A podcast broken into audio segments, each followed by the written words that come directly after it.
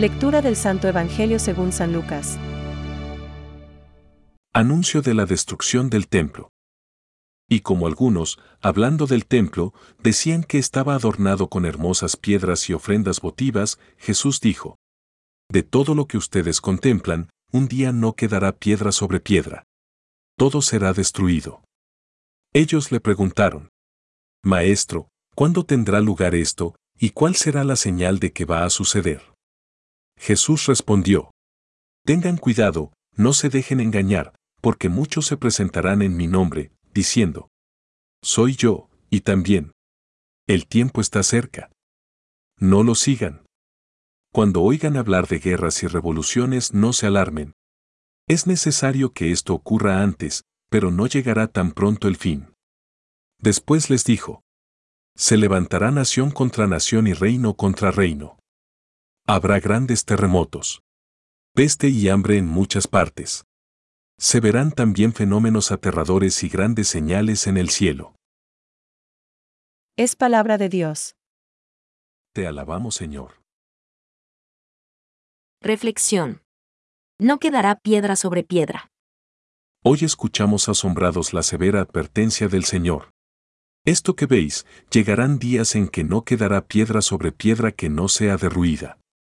Estas palabras de Jesús se sitúan en las antípodas de una así denominada cultura del progreso indefinido de la humanidad o, si se prefiere, de unos cuantos cabecillas tecnocientíficos y político-militares de la especie humana en imparable evolución.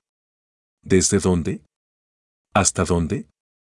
Esto nadie lo sabe ni lo puede saber, a excepción, en último término, de una supuesta materia eterna que niega a Dios usurpándole los atributos. Como intentan hacernos comulgar con ruedas de molino los que rechazan comulgar con la finitud y precariedad que son propias de la condición humana. Nosotros, discípulos del Hijo de Dios hecho hombre, de Jesús, escuchamos sus palabras y, haciéndolas muy nuestras, las meditamos.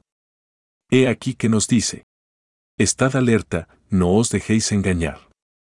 Nos lo dice aquel que ha venido a dar testimonio de la verdad, afirmando que aquellos que son de la verdad escuchan su voz. Y he aquí también que nos asevera. El fin no es inmediato. Lo cual quiere decir, por un lado, que disponemos de un tiempo de salvación y que nos conviene aprovecharlo.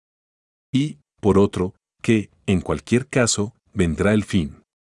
Sí, Jesús, vendrá a juzgar a los vivos y a los muertos, tal como profesamos en el credo. Lectores de contemplar el Evangelio de hoy, queridos hermanos y amigos. Unos versículos más adelante del fragmento que ahora comento, Jesús nos estimula y consuela con estas otras palabras que, en su nombre, os repito. Con vuestra perseverancia salvaréis vuestra vida.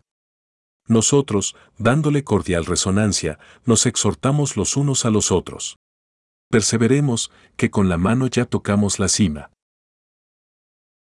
Pensamientos para el Evangelio de hoy. Para atajar toda pregunta de sus discípulos sobre el momento de su venida, Cristo dijo, No os toca a vosotros conocer los tiempos y las fechas. Quiso ocultarnos esto para que permanezcamos en vela. San Efren. El cese del sacrificio y la destrucción del templo tuvo que ser una conmoción terrible. Dios, que había puesto su nombre en este templo y que misteriosamente habitaba en él, lo abandonó. Ya no era su morada sobre la tierra. El Antiguo Testamento debía leerse de un modo nuevo. Benedicto XVI. Jesús. Se identificó con el templo presentándose como la morada definitiva de Dios entre los hombres. Por eso su muerte corporal anuncia la destrucción del templo que señalará la entrada en una nueva edad de la historia de la salvación. Llega la hora en que, ni en este monte, ni en Jerusalén adoraréis al Padre. Catecismo de la Iglesia Católica, número 586.